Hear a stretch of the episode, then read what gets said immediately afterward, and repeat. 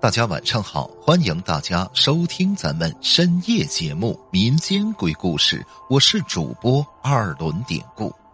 今天咱们要讲的这个故事名字就叫《眼睛》。要说我年轻的时候，那是警察局的一支小分队队长，什么枪林弹雨没经历过呀？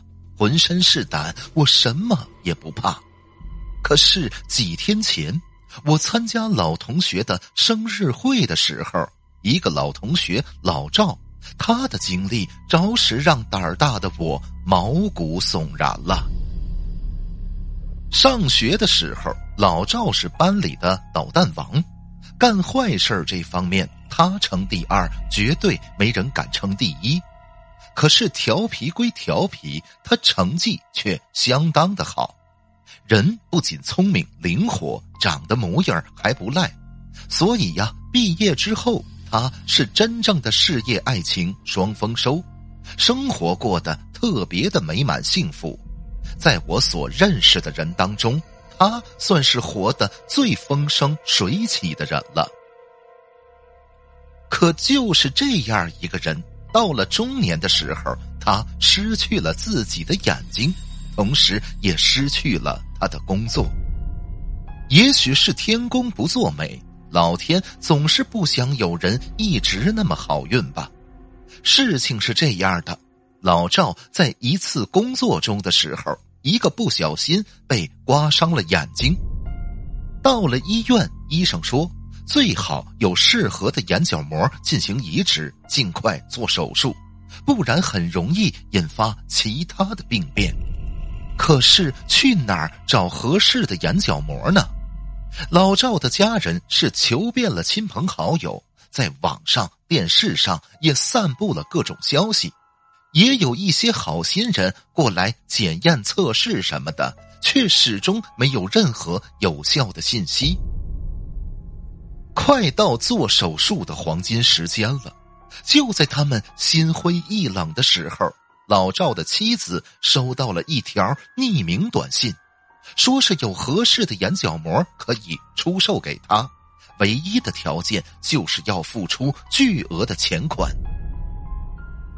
老赵的妻子想，一定是某些人缺钱用，才会拿出自己的眼角膜来卖的，而且她太希望自己的丈夫能看见光明了，多给点酬劳也是无可厚非的嘛。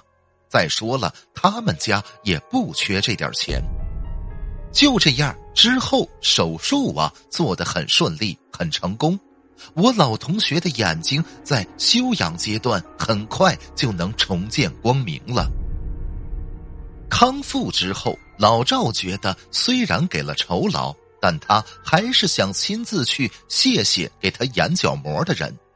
可是他们从来没有见过这位恩人。也没有办法联系到这个人了，所以亲自感谢的方式呢就无从执行，只能放在心里。老赵原以为换了眼角膜之后，他的生活就会变回从前的幸福快乐，可是从那儿以后，越来越多的怪事儿就围绕着他了。有一天。老赵在浴室里洗澡的时候，他刚打开花洒准备冲洗，却赫然发现那喷涌而出的不是水，而是血。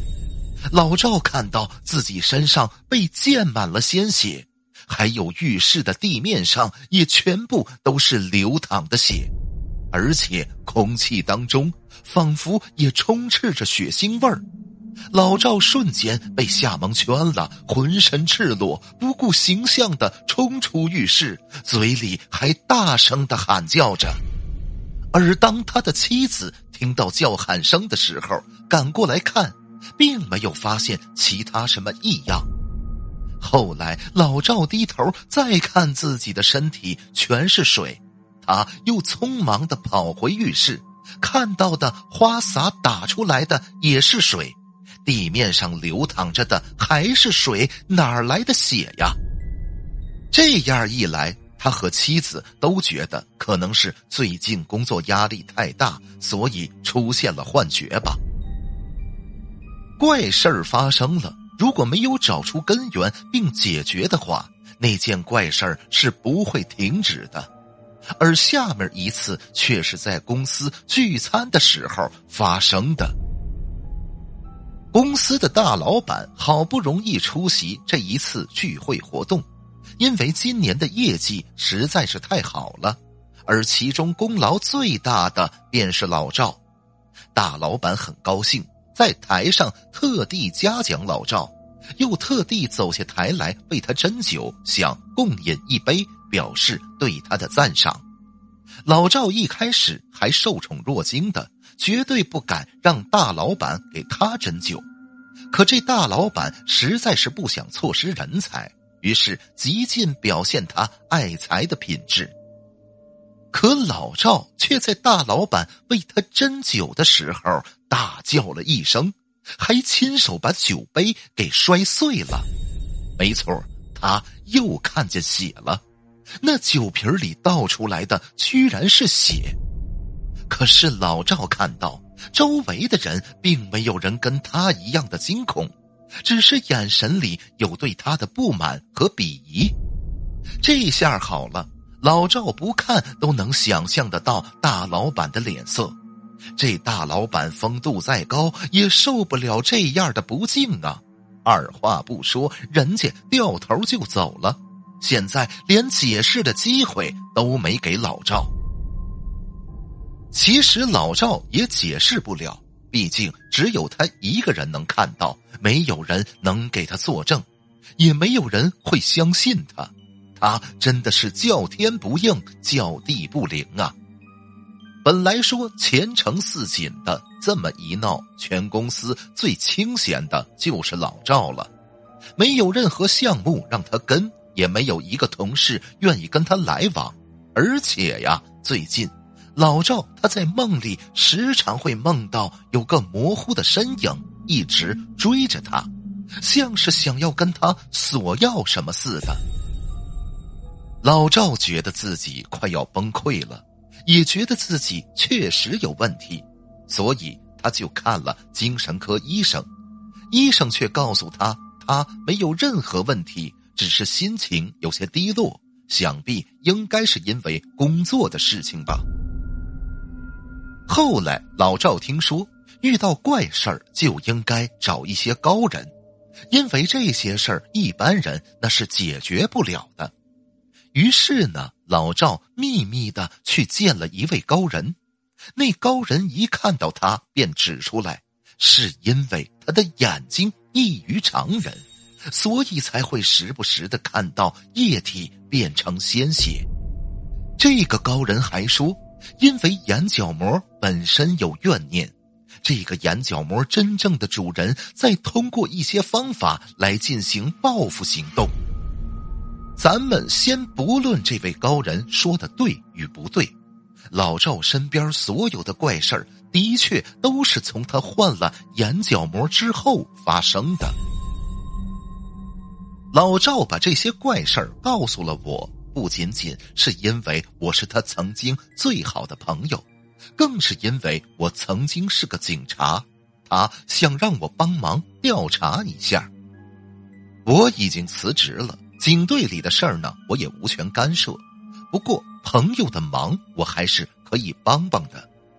于是我叫上了几个之前的同事，啊，都是优秀的警察。我们一起展开了调查，一个月以后，果然有了结果。原来那个给老赵眼角膜的人呢，确实有问题。这个人是学医的，经常利用患者不懂医学去忽悠他们，必须摘除眼角膜什么的，否则将会有生命危险。他呢，利用这种非法的渠道骗取别人的眼角膜，再高价出售。简单的说，我们已经把那个人扭送公安局了，相信很快就会得到严惩。而我的老同学老赵呢，则有些犹豫。如果重新更换眼角膜的话，他想他应该不会这么好运，能再找到合适的眼角膜了。但是他宁愿失明，也不想时不时的会将液体看成红色的血液了。所以在确认了他的眼角膜确实来路不正的时候，在得知眼角膜的主人因为失去眼角膜很快病逝的事情之后，老赵决定把眼角膜拆除掉。虽然他什么也看不到了。但是我在第二年的生日会当中看到的老赵，并没有神情失落，而是坦然自若、微笑自如。离开之前，老赵告诉我，有一些事儿啊，不是靠眼睛去看的，而是靠自己的心。我想，可能对老赵来说呀，没有了眼睛和工作，并不一定是坏事儿。